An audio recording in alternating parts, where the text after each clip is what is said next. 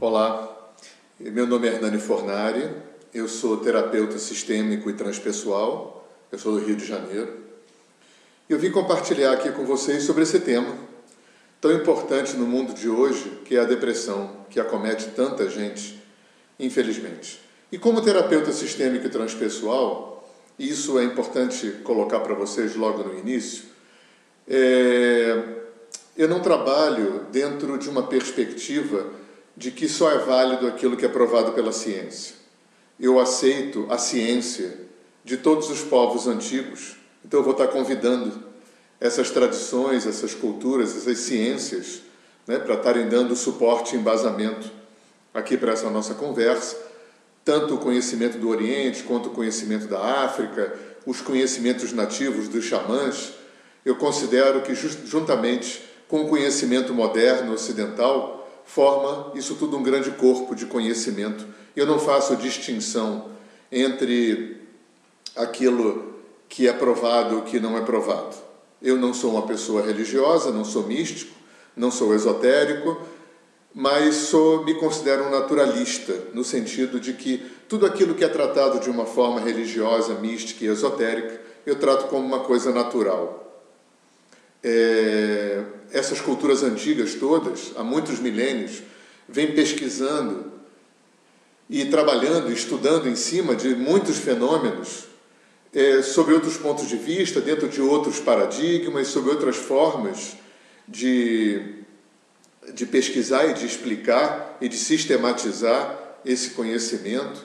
Muitos desses conhecimentos é, foram levados para uma órbita religiosa, para uma órbita esotérica e mística, mas eu acredito que tudo no universo é natural. Eu não acredito em sobrenatural. Aquilo que ainda é considerado como sobrenatural é porque a nossa cultura ainda não entende, né? não aceita é, e não sabe explicar dentro dos parâmetros dessa própria cultura.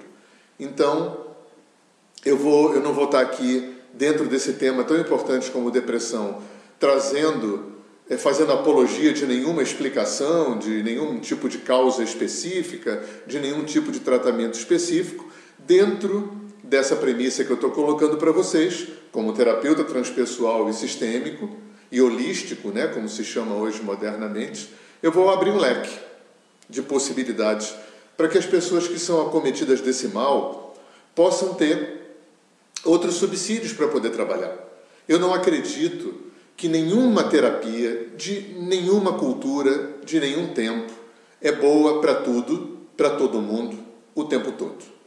Panaceia realmente não existe. Muitas vezes, determinadas terapias funcionam por um tempo, a gente tem que ter a coragem e a humildade de reconhecer. Existem dezenas de milhares de terapeutas, existem centenas ou talvez milhares de abordagens terapêuticas de todas as culturas, de todos os tempos, de todas as formas. E muitas vezes, gente, o que a vida quer da gente é o exercício de buscar. Muitas vezes o que a vida pede da gente é o exercício de caminhar, de dar seus próprios passos, porque mágica não existe. Ninguém pode fazer pela gente o que a gente tem que fazer. Isso para uma pessoa deprimida é terrível, porque uma das características gerais da depressão é esse estado de paralisar, né, de desistir muitas vezes, de esperar que, que exista algum movimento externo que possa tirar a gente daí, quando na verdade todo movimento externo é só um coadjuvante. É só uns são paliativos, outros são coadjuvantes, outros são movimentos de suporte, mas os passos têm que ser dados pela gente, têm que ser dados pela gente. E, e na depressão, principalmente, que é um estado de paralisação, é, é um estado em que uma inércia precisa ser rompida. Um movimento precisa ser colocado novamente é, para funcionar. Claro, muitas causas existem para a depressão. Eu, eu, quero falar um pouquinho disso aqui. Uma infinidade de, de formas de terapias existem para ajudar. Por isso que eu optei por abrir um leque né? como se eu fosse aqui um clínico geral holístico né? E eu sei que muita gente que vai estar assistindo só acessa o que o conhecimento que a nossa cultura ocidental oferece, que é muito importante também. Então, é, falando um pouquinho das causas, em primeiro lugar, é a questão da causa química. Né? É, é, antes de falar sobre isso, eu queria colocar uma coisa muito importante como terapeuta sistêmico. Eu queria que vocês ouvissem né, essa conversa, esse papo, entendendo que o ser humano ele não é um, um, uma máquina segmentada. Ele é um organismo que se enguiça uma peça, enguiça o, o organismo inteiro. Então isso é muito importante para a gente poder entrar nesse mundo da cultura sistêmica, da cultura holística, da cultura transpessoal. É essa visão que é muito antiga, por isso eu trabalho aceitando a visão dos povos antigos, de que o universo todo é um ser só, é um grande organismo. Todos nós somos partes de um grande organismo e nós somos um organismo inteiro, total. Então, é, eu não trabalho com essa ideia reducionista, eu não trabalho com essa ideia é, alopática, vamos chamar assim, né, de olhar é, o sujeito é um cérebro, aí para um outro cara o sujeito é um fígado, para outra pessoa essa pessoa é um pé. Eu vejo o ser humano em muitas terapias, né, como a homeopatia, as terapias orientais, as terapias sistêmicas, veem o ser humano como um todo.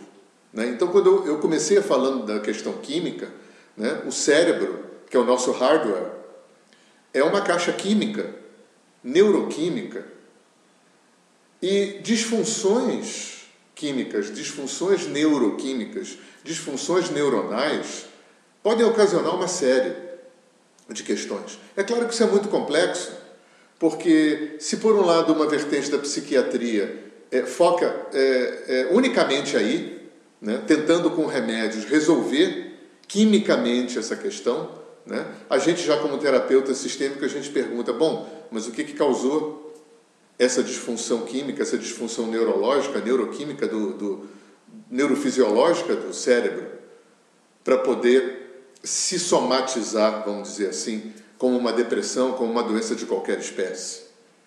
Mas é uma coisa muito importante que a gente tem que desmistificar. Eu trabalho com a ideia de que toda medicina, toda terapia é sagrada. Eu sei que o quadro que se instalou no mundo hoje com uma certa é, culto tarja preta, né? remédios como, enfim, os rivotrios e lexotans e ritalinas da vida, hoje são quase como refrigerantes. Né? Existe uma cultura é, é, é, frenética, né? querendo se alicerçar totalmente nessa ideia de que eu, eu tomo uma pílula, porque pílula não dá trabalho. E aí, gente, crescer dá trabalho, evoluir dá trabalho, se expandir dá trabalho se aprofundar, se conhecer, dá trabalho. Por isso que eu estava falando antes, às vezes o que a vida quer da gente é que a gente caminhe. É aquela história do Siddhartha, do Hermann Hesse. Aquele paradoxo, né? Não foi porque eu caminhei que eu cheguei. No caso dele, a iluminação. Mas se eu não tivesse caminhado, eu não tinha chegado. Então, principalmente para um deprimido, o que a vida quer é o rompimento dessa inércia. Então, é importante a gente entender que muitas vezes um psiquiatra é importante. Muitas vezes um remédio psiquiátrico é importante. Agora é importante que você tenha suporte de um psiquiatra consciente, de um psiquiatra que tenha uma visão mais expandida. Né? Não é um psiquiatra que, que, que, que foque é, é, toda a, a, a, causalidade da depressão ou de qualquer doença né, na questão neuroquímica, neurofisiológica do cérebro e achando que com remédio vai resolver tudo. Então, repito, a questão química muitas vezes é importante para tirar você de um quadro agudo ou de um quadro crônico, né? mas procure é, escolher um psiquiatra, se for o caso, um psiquiatra que seja uma pessoa que tenha um horizonte mais amplo né, para o ser humano, um horizonte mais sistêmico, que enxergue o ser humano como um todo, que tenha uma abertura para outras terapias, né, que aceite essa, essa uma coisa muito importante entre os terapeutas é essa ideia da, da multidisciplinaridade. Isso é muito importante, essa, essa consciência da multidisciplinaridade. Uma outra questão, já que a nossa proposta aqui é, é, é ter um olhar muito aberto, né? A outra questão que pode ocasionar uma depressão são questões de vidas passadas. É... Eu acredito em reencarnação. Então, é, muitas questões mal resolvidas, não resolvidas, não curadas, não olhadas, não equilibradas de outras vidas, né, pulam para essa vida, como, como uma lista de pendência, como uma mala com material de trabalho de coisas que não foram resolvidas, que não foram trabalhadas. Eu trabalho com a ideia, com, com, com o viés, né, com o olhar terapêutico, de que não existe culpa e vítima. Eu não trabalho com essa ideia, nem de culpado e pecador, eu trabalho com a ideia de cocriação. Eu sou corresponsável por tudo que me acontece. Tudo. Isso vale para acidente, para perda, para tragédia, para coisas excelentes, para traições, para abandonos, para pessoas que cruzam o meu caminho, coisas que cruzam o meu caminho trazendo toda a série de dificuldades. Isso tudo tem a minha chancela. Eu não acredito que quem quer que seja Deus é arbitrário, eu não acredito em azar, não acredito em acaso, não acredito em Deus castiga, nem em Satanás, nem em briga de bem contra o mal. Então, se eu tiro tudo isso, o que sobra é um movimento de cocriação. E aí, gente, o grande fator dificultador dessa questão, e que é aceito pela psicologia e pela, e pela, pela neurociência, é que 90% de mim acontece no âmbito que o Freud chamou de inconsciente. Eu não sei por que, que é assim, eu não sei por que, que o Criador, né, seja lá quem ele for, fez dessa forma, mas é muito louco, mas 90% de mim e de vocês está vivendo nesse momento sem a gente participar. E a gente tem que olhar para isso. A nossa cultura finge que isso não existe. Só quem faz terapia, quem é psicólogo, né, que está mais ligado nisso. Então, isso é uma coisa muito importante. 90% de mim né, fica efervescendo. É como se eu tivesse um HD, um hard disk, nesse lugar inconsciente onde as programações vão sendo instaladas. E eu trago muitas programações de vidas passadas. Então, tudo aquilo que eu co-atraí, tudo aquilo que eu chancelei, que eu disse aceito, né? e isso acontece em níveis inconscientes, acontece antes de eu encarnar, acontece quando eu estou dormindo. Né? Quando eu estou dormindo, eu acordo, meu corpo dorme, eu acordo em outras dimensões e encontro pessoas vivas, mortas, vou trabalhar, faço muita coisa. Um terço da minha vida eu, eu passo vivendo e não me lembro. Então, olha só que coisa interessante que a gente tem que considerar. Eu, ao nascer, tenho uma amnésia, esqueço tudo que eu vivi em outras vidas. Eu, ao acordar de manhã, tenho uma amnésia, esqueço um terço da minha vida que eu vivo quando durmo. Ainda tenho 90% de inconsciente. Então a gente tem que ficar um pouco humilde em relação a isso. Né? Então, é, as coisas que a gente contrata, que a gente combina como exercícios evolutivos, a família que a gente vai nascer, né? É, é, nossa esposa, nossos filhos, o trabalho, os amigos que a gente vai ter, todas as experiências que a gente vai passar, não como um destino pré-traçado, que eu não acredito nisso. Para mim, o meu destino, o meu futuro, eu estou fazendo no meu presente. Acontece que ao fazer no meu presente o meu futuro, eu faço junto com o meu passado. Meu passado participa disso. Porque tudo que ficou na pendência, as experiências que eu atraí como, como exercícios evolutivos, né? aquilo que pareceu para a nossa cultura Satanás, briga do bem contra o mal, na verdade são obstáculos exercícios, provas, testes. É como um atleta. Se eu não me exercitar, como é que eu vou correr mais rápido, pular mais alto, sem um obstáculo, sem um exercício? Então, como Deus não é arbitrário, como eu não acredito em azar, nem em castigo, nem em, em acaso, então, é, quem quer que seja Deus, antes de mais nada, mora dentro de mim, como uma consciência expandida, que me conhece melhor do que eu e que está trabalhando pela minha expansão. É, é como se tivesse alguém acima que já chegou lá e alguém aqui humano que ainda não chegou, né? E que esse aqui de cima está trabalhando para que haja essa integração humana e espiritual desse ser total que eu sou, participando desse organismo total que é o universo. Então, se eu tenho questões de vidas passadas que ocasionam a minha depressão, é, onde eu posso encontrar apoio são nos bons centros espíritas, kardecistas e umbandistas, a apometria, que é uma técnica terapêutica que vem do espiritismo, que está se difundindo muito, que é muito eficiente nesse processo, e também as terapias de vidas passadas. As psicologias que trabalham com vidas passadas também são muito eficientes né, para trabalhar essas questões que a gente trouxe, mas como a gente esqueceu, elas ficam reverberando e muitas vezes a gente não tem ferramentas para lidar. Uma outra questão que fica muito irmã dessa é a questão da obsessão espiritual.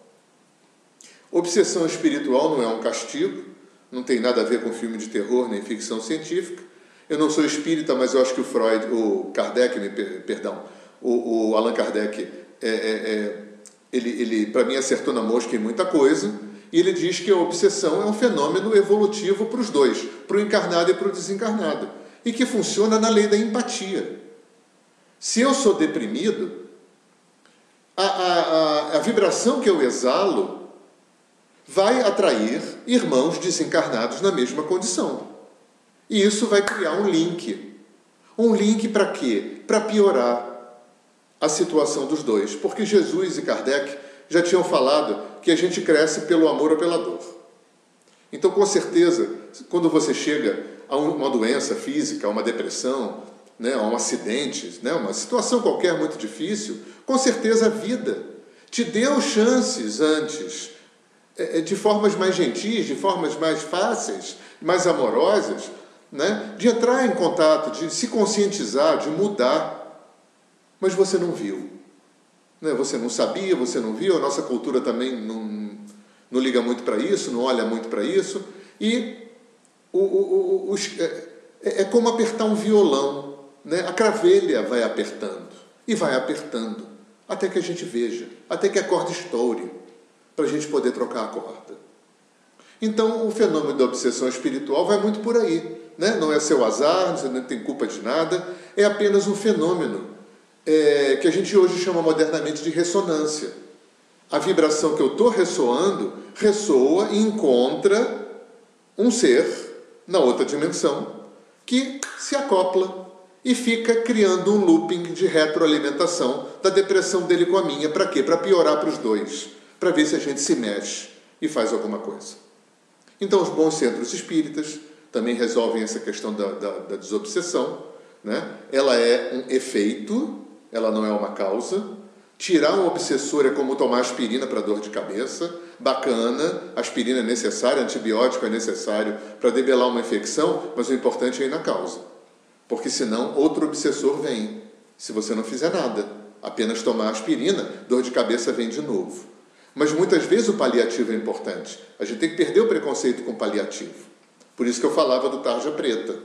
A psiquiatria é um paliativo importante para tirar de uma crise, para te botar de pé, para te botar menos ansioso, menos angustiado, para você poder funcionar, para você poder fazer terapia, para você poder meditar, fazer yoga né? fazer coisas que vão trabalhar na causa. Eu vou falar disso depois mais um pouquinho. Então, essa questão de vida passada e de obsessão, né? bons centros espíritas, apometria, terapias de vidas passadas. Eu vou falar de outras terapias também que mexem com isso mais para frente. É, uma outra causa importante da gente olhar também é a questão da ancestralidade. Né? Lembra que eu falei da, das vidas passadas? Tudo que nas, numa vida, em vidas anteriores a gente não deu conta, não curou, não equilibrou, não integrou como, como é, é, um plus né, evolutivo na nossa vida, vem para essa vida, né? até porque fui eu que atraí. Da mesma forma, hoje a gente sabe, principalmente através de uma terapia chamada constelações familiares, que foi desenvolvida por um terapeuta alemão chamado Bert Hellinger. É, a gente já sabe hoje que tudo aquilo que não foi curado, que não foi equilibrado, que não foi integrado evolutivamente em uma geração, pula para outra geração. Isso não tem nada a ver necessariamente com reencarnação, tá? Até porque o Bert Hellinger foi padre, muitos padres trabalham com constelação familiar, não se fala em reencarnação, se fala no movimento sistêmico sistema. O sistema tem leis. Né? E uma, a lei mais importante do universo é a lei da autorregulação. Isso acontece no teu corpo. Você corta aqui rapidamente, né? O sistema imunológico, células brancas e tal, macrófagos e tal, vem cá já regular o sistema. Então, sempre que o sistema desregula, isso vale para qualquer coisa na existência, na existência universal. Desregulou, o, o sistema vem trabalhar para regular. É por isso que essas coisas todas funcionam e são assim. Então, muitas vezes, você está deprimido porque você está trazendo, está fidelizando, né? está agregando. Claro, tudo isso é inconsciente agregando questões que não são suas. Isso vale, por exemplo, para doenças que vêm sendo. É, minha bisavó era deprimida, minha avó era deprimida, minha mãe é deprimida. Isso vai passando de, de geração para geração. Falas passam de geração para geração. Quer ver uma fala muito comum, que acontece muito? É, mulheres que repetem, né? que têm experiências difíceis com homens e vão repetindo para as outras gerações: olha, os homens não são confiáveis, os homens são safados, os homens não são legais, não confia nos homens. Ou então, uma coisa que é muito repetida e que tem muito a ver com, com a questão da prosperidade, né? a questão da, da, da, da, da prosperidade financeira e econômica, né? na linhagem masculina se passa muito isso: olha é, dinheiro é muito difícil de ganhar, tem que ralar muito, tem que suar muito, dinheiro não é capim, não cai do céu, e fica tudo muito pesado, isso vai passando de geração para geração. Então muitas vezes você é deprimido porque você está trazendo, está né, tá carregando né, questões que não são suas. Porque a avó foi deprimida, a mãe foi deprimida, a bisavó foi deprimida, a tia foi deprimida. Muitas vezes é isso. Então, constelações familiares é uma terapia importante para se trabalhar, né? para se devolver, para se largar essas cargas que não são suas, que são de outras pessoas. Assim como no centro espírita você se descola de um obsessor, ou você equaciona e, e, e devolve para o passado as suas questões de vidas passadas, da mesma forma, numa terapia de constelações familiares, você devolve para gerações passadas falas, é, é, visões de mundo, cobranças, expectativas, crenças, né? sistemas de crenças e de padrões de comportamento que não são seus e você não precisa carregar. E por muitas razões a gente fideliza. Né? A gente acha no nível inconsciente né, que por amor, ou por pena, ou por solidariedade a gente tem que ficar carregando né? dificuldades, doenças e uma série de coisas. Um outro aspecto importante também já dentro de uma área que, que me é bastante familiar, porque eu fui instrutor de yoga, eu fui massoterapeuta oriental, é a questão dos doshas. No Ayurveda, que é o sistema médico da Índia, né? quem se interessar aí, pesquisa no Google, procura um bom terapeuta ayurvédico. É, a depressão, na maior parte das vezes, é um desequilíbrio do dosha kapha. O dosha kapha tem a ver com o elemento água e o elemento terra.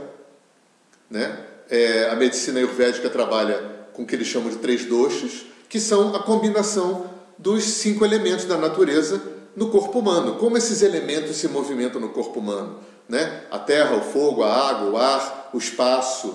Como é a qualidade? Cada ser humano tem a sua configuração. E a medicina ayurvédica vai procurar com alimentação, com ervas medicinais, com tipos de yoga, com tipos de meditação, com tipos de massagem, né, com uma série de procedimentos, e reequilibrar esse desequilíbrio. E normalmente a depressão é um desequilíbrio do dosha kapha. Aliás, de brincadeira mais sério, quando você mistura terra com água, daqui é lama, né? E a depressão é aquele afundar na lama, é aquela paralisação, é aquele lodo, né, que você fica ali sem forças para lutar e para levantar. Então, uma outra boa dica é procurar um bom terapeuta ayurvédico para você, através de todos esses procedimentos do dia a dia, né? ele vai fazer uma através de leitura do pulso, leitura da sua aura, do seu mapa, é, é, da, da, forma de comer, da forma de, de, de, da sua postura, tem toda uma leitura onde o terapeuta vai levantar esse, esse quadro para ver onde está esse desequilíbrio, que normalmente, como eu falei, numa pessoa deprimida é um desequilíbrio do dosha kapha, né, do elemento água com o elemento terra no seu corpo.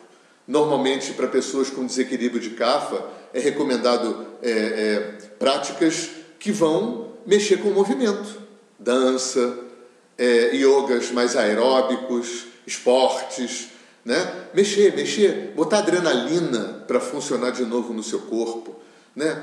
Criar movimento, botar o, a, o, as articulações, os músculos para funcionarem de novo, né? Para começar a gerar endorfinas novamente, para começar a gerar um bem-estar, para começar a gerar, né? Romper essa inércia do não movimento. Isso vale, mesmo fora do Ayurveda, vale para tudo. É... E outra coisa importante de falar, né? A gente falou aqui de vida passada, de ancestralidade, mas a vida presente da gente já tem material para caramba. E a vida presente começa quando o espermatozoide do nosso pai encontra o óvulo da nossa mãe. A gente já sabe hoje que no terceira semana de gestação, é, no feto, um sistema nervoso central começa a se formar no ser humano. O ser humano já começa a aferir a vida através da via do sentir. Né? A gente vive aqui essa cultura ocidental do pensar, do penso logo existo, uma cultura que se construiu totalmente no intelecto e no, no nível racional do ser humano, mas para pensar você precisou nascer, aprender a falar, muitas sinapses, muita, muito movimento cerebral precisou acontecer para possibilitar cognição, porque pensar é linguagem, mas sentir não. Na terceira semana de gestação você já sentia. É claro que você já, você ainda sentia é, é, é, simbioticamente com a sua mãe, né? Só depois de nascer, depois de dois, três meses que você, que o, o neném vai descobrir que ele e a mãe são pessoas diferentes.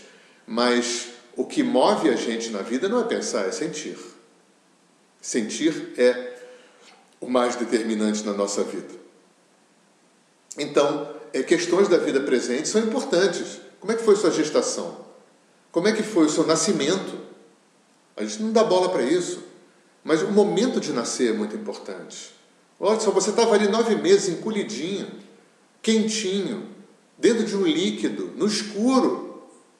E aí, de repente, você é expulso, porque nascer por si só já não é uma coisa muito confortável, passar por uma passagem que não é exatamente muito larga, e aí vai para uma sala clara, fria, cheia de luz, te esticam, te dão uma palmada na bunda, enfia uma sonda no seu nariz, um colírio que arde no olho. Olha a primeira informação que você recebe quando você nasce, como é terrível. Por isso que nos anos 70, Dr. Le Boyer e depois outros médicos foram desenvolvendo partos humanizados dentro d'água, na sala escurinha, e vem a mãe, e só corta o, cordão umbilical quando para de pulsar, né? justamente para minimizar essa interface que já é complicada. E isso tem um peso muito grande na vida. Você imagina? É a primeira impressão que você tem do mundo. O neném não é aquele idiota que pensa o que é, que não sabe nada, que não, não sente nada, que não, não agrega nada, que não está percebendo nada. Ele já agregava na barriga da mãe. E os orientais já sabiam disso, os africanos já sabiam disso, os índios já sabiam disso. Só a nossa cultura que está demorando para descobrir. Então, muitas coisas acontecem na vida, gente. A sua depressão pode ser por causa de bullying de colégio, de bullying em casa, de uma família pouco hábil, da questão de adolescência, né, de N questões, né, de uma autoimagem é, é, é, mal desenvolvida. Né, a autoimagem é quem eu penso que eu sou. Isso é uma grande armadilha do ser humano.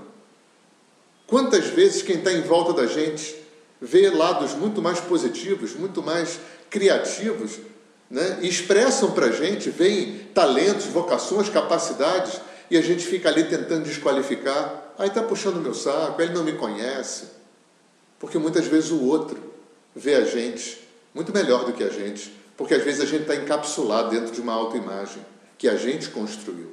É como uma lente de um óculos que você constrói e coloca, e através dele você vê o mundo. Ou então como um espelho que você coloca e está ali se olhando e que raramente reflete quem você é.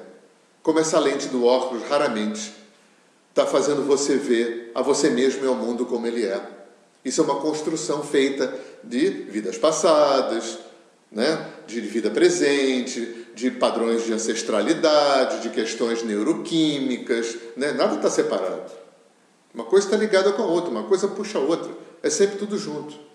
Então, para questões de vida presente, terapia, gente.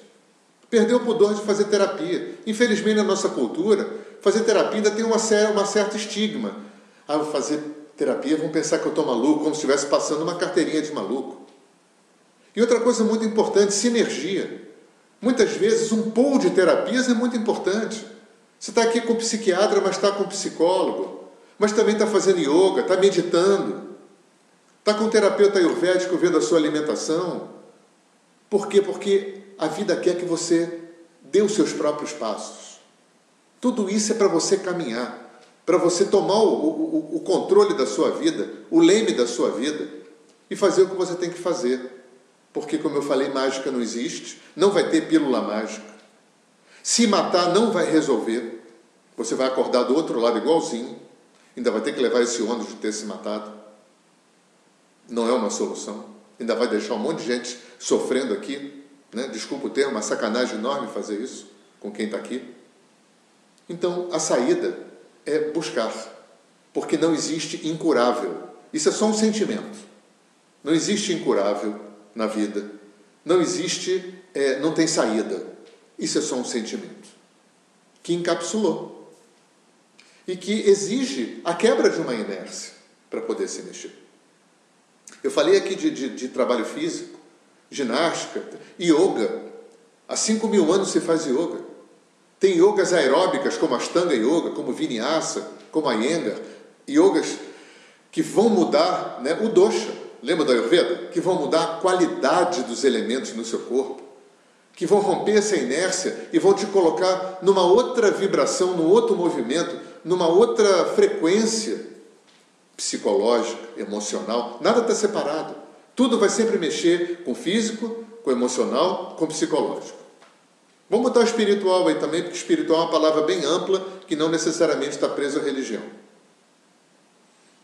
Então, Quer mais terapias? É é, é, é, é, uma lista de terapias não convencionais que eu pessoalmente, né, que estou há 20 anos nesse métier não convencional, tenho visto resultados fantásticos.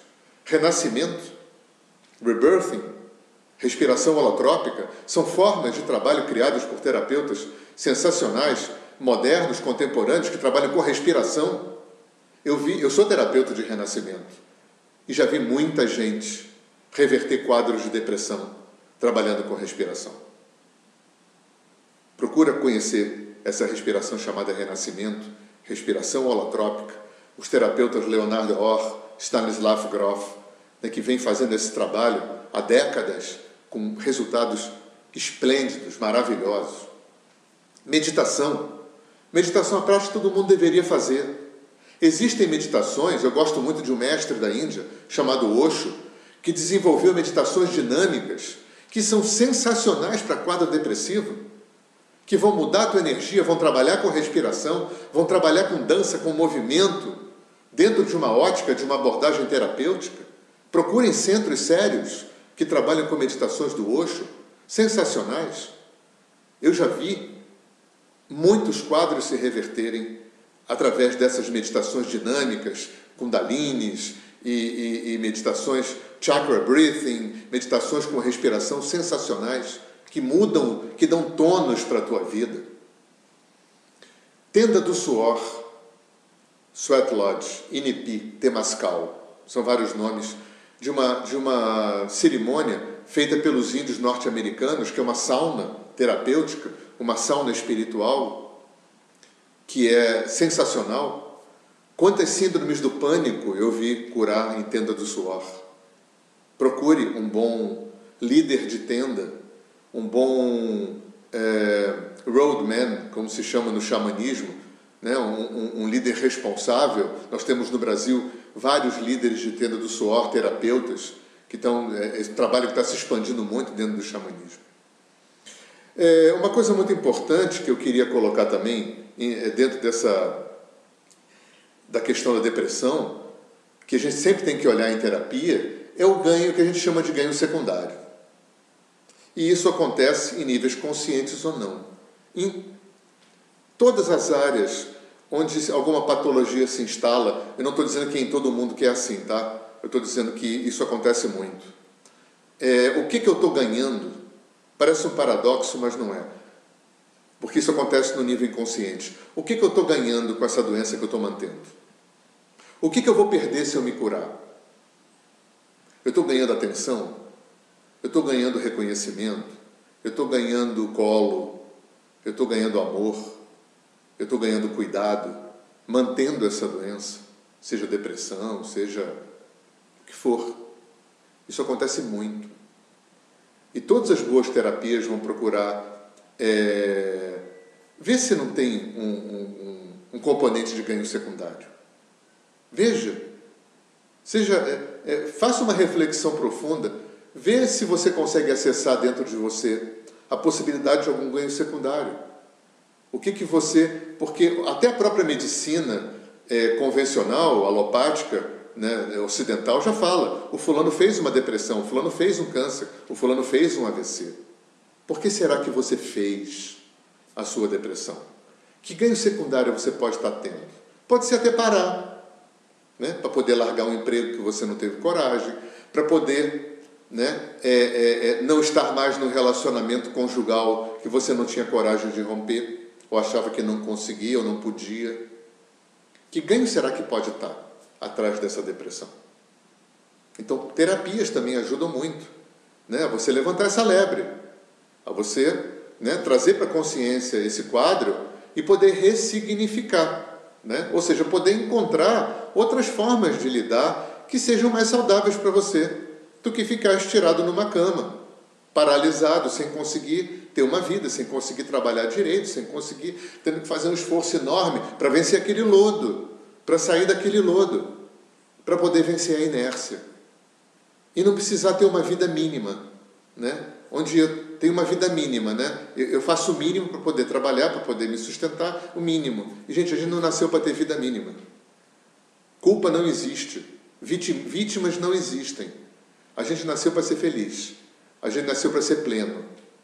Todo mundo veio aparelhado para isso. Cada um dentro da, da daquilo que contratou, daquilo que combinou em relação às suas experiências, em relação àquilo que precisa aprender, aquilo que precisa. Isso está embutido na sua, na sua depressão.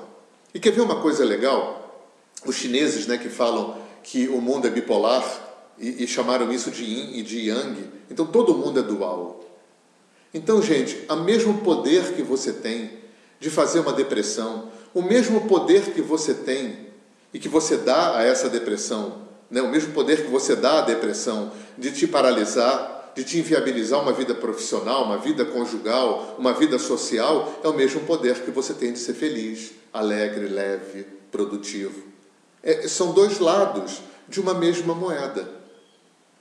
E, é, ninguém pode roubar a sua alegria. A sua alegria é constitucional. Ninguém pode roubar a sua leveza, ninguém pode roubar é, o seu amor, ninguém pode roubar os seus talentos. Você pode não olhar para isso porque você deixou em níveis inconscientes que se instalasse uma depressão, ou uma ansiedade, ou uma angústia, ou uma raiva, né, uma doença qualquer, né, que afasta o teu olhar de quem constitucionalmente você é.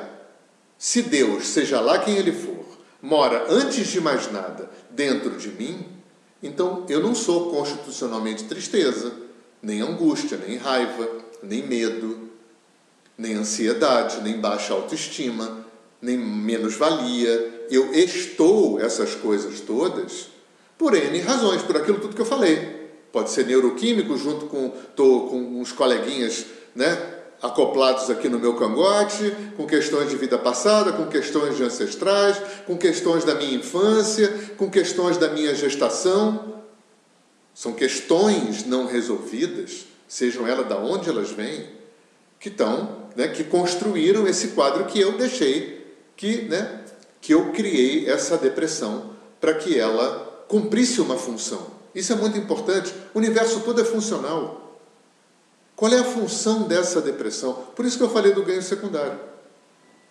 O que que uma outro tipo de pergunta eh, paralela a essa seria: o que que eu preciso desenvolver para sair daqui?